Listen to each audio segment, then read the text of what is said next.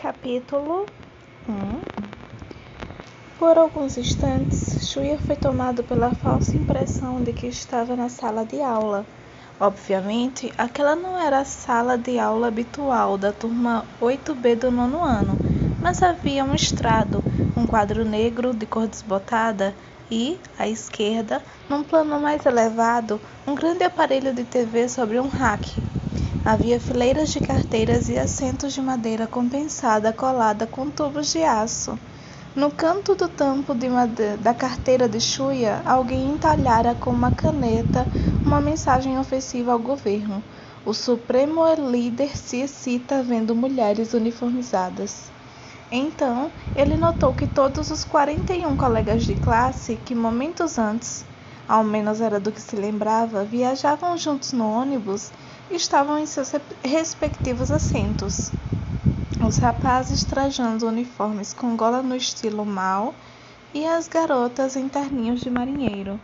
Porém, todos estavam adormecidos, cada qual esparramado de um jeito sobre a carteira. Shuya olhou por toda a sala, a começar pelos assentos ao lado da janela de vidro jateado do lado do corredor supondo que a disposição da sala fosse realmente idêntica à da escola. Aparentemente, ele era o único acordado.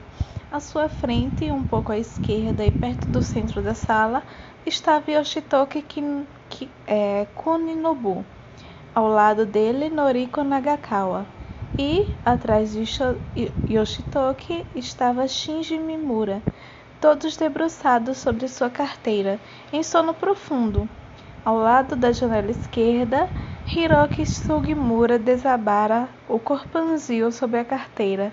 Foi quando Shuya percebeu, afinal, que a disposição dos assentos na sala era idêntica dos estudantes da turma B do nono ano da Escola de Ensino Fundamental Shiroiwa.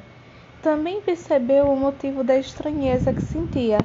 As janelas atrás de Hiroki estavam cobertas por algo semelhante a placas pretas seriam de aço, elas refletiam friamente em sua superfície a luminosidade débil vinda das lâmpadas fluorescentes enfileiradas no teto. Mais à frente, depois tinha as janelas jateadas do lado do corredor. Elas estavam imersas em algo escuro, possivelmente também cobertas. Impossível discernir se era tarde ou noite. Shuya olhou para o relógio de pulso. Os ponteiros indicavam uma hora, da manhã, da tarde, a data era quinta-feira 22, o que significava que, a menos que alguém tivesse mexido no relógio desde o estranho ataque de sonolência, o que o acometera, umas três horas haviam se passado e era madrugada do dia seguinte, ou já era tarde do dia seguinte. Tudo bem, não importa. Shuya olhou para seus colegas de turma. Havia algo errado. Claro que toda aquela situação era normal, mas algo estava diferente. Shuya descobriu de imediato a razão. Ele notou que Noriko, debruçada sobre a carteira, portava acima da gola do uniforme algo semelhante a um colar metálico, prateado, bem justo ao redor do pescoço. Yoshi, Yoshitoki Kino... Ki, ai meu Deus, eu quero falar aqui. Yoshitoki Kuninobu tinha um igual, embora não fosse possível vê-lo com clareza por causa, da gola, por causa da gola no estilo mal. Shinji Mimura, Hiroki Sugimura, todos eles, enfim, exibiam esse objeto, esse objeto no pescoço. Então, num relance, Shuya tocou o pescoço com a mão direita. Sentiu algo duro e gelado. Não havia dúvida de que o mesmo colar envolvia seu pescoço. Ele procurou puxá-lo levemente, mas estava bem apertado. Era impossível que se soltasse. Quando se deu conta disso, sentiu-se sufocado. Coleiras, coleiras, merda, como se fôssemos cães.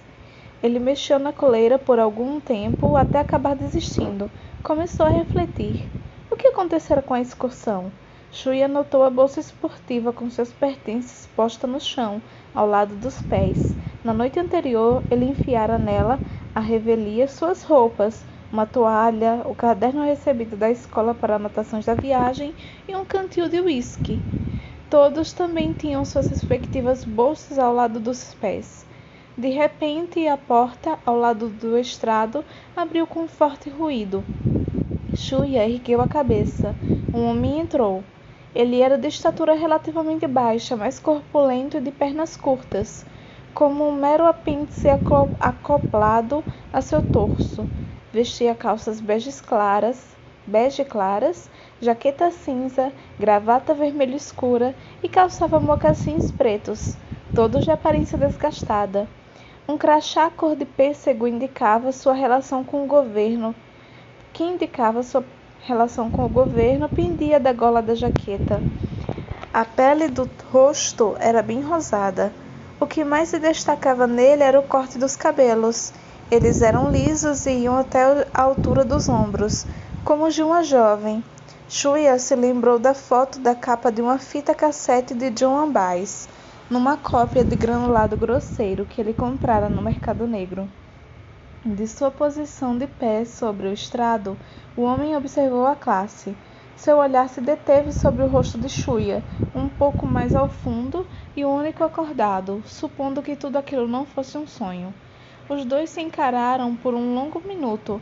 Contudo, o homem desviou o olhar, talvez porque os demais estudantes estivessem começando a acordar, e suas respirações um pouco tensas se espalhavam pela sala de aula.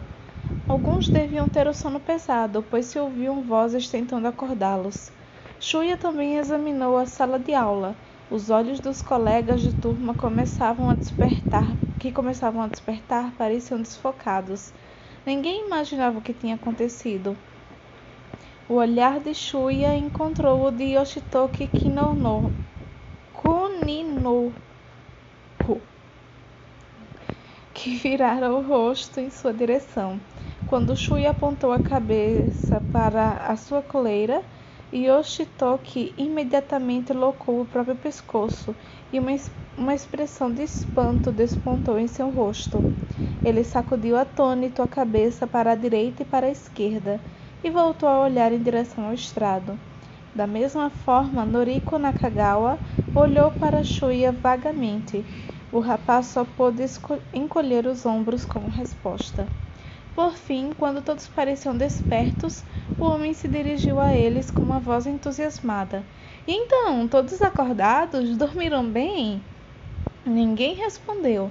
Até mesmo Yutaka Seto e Yuka Nakagawa, a estudante número 16, que eram os palhaços da classe, permaneceram mudos.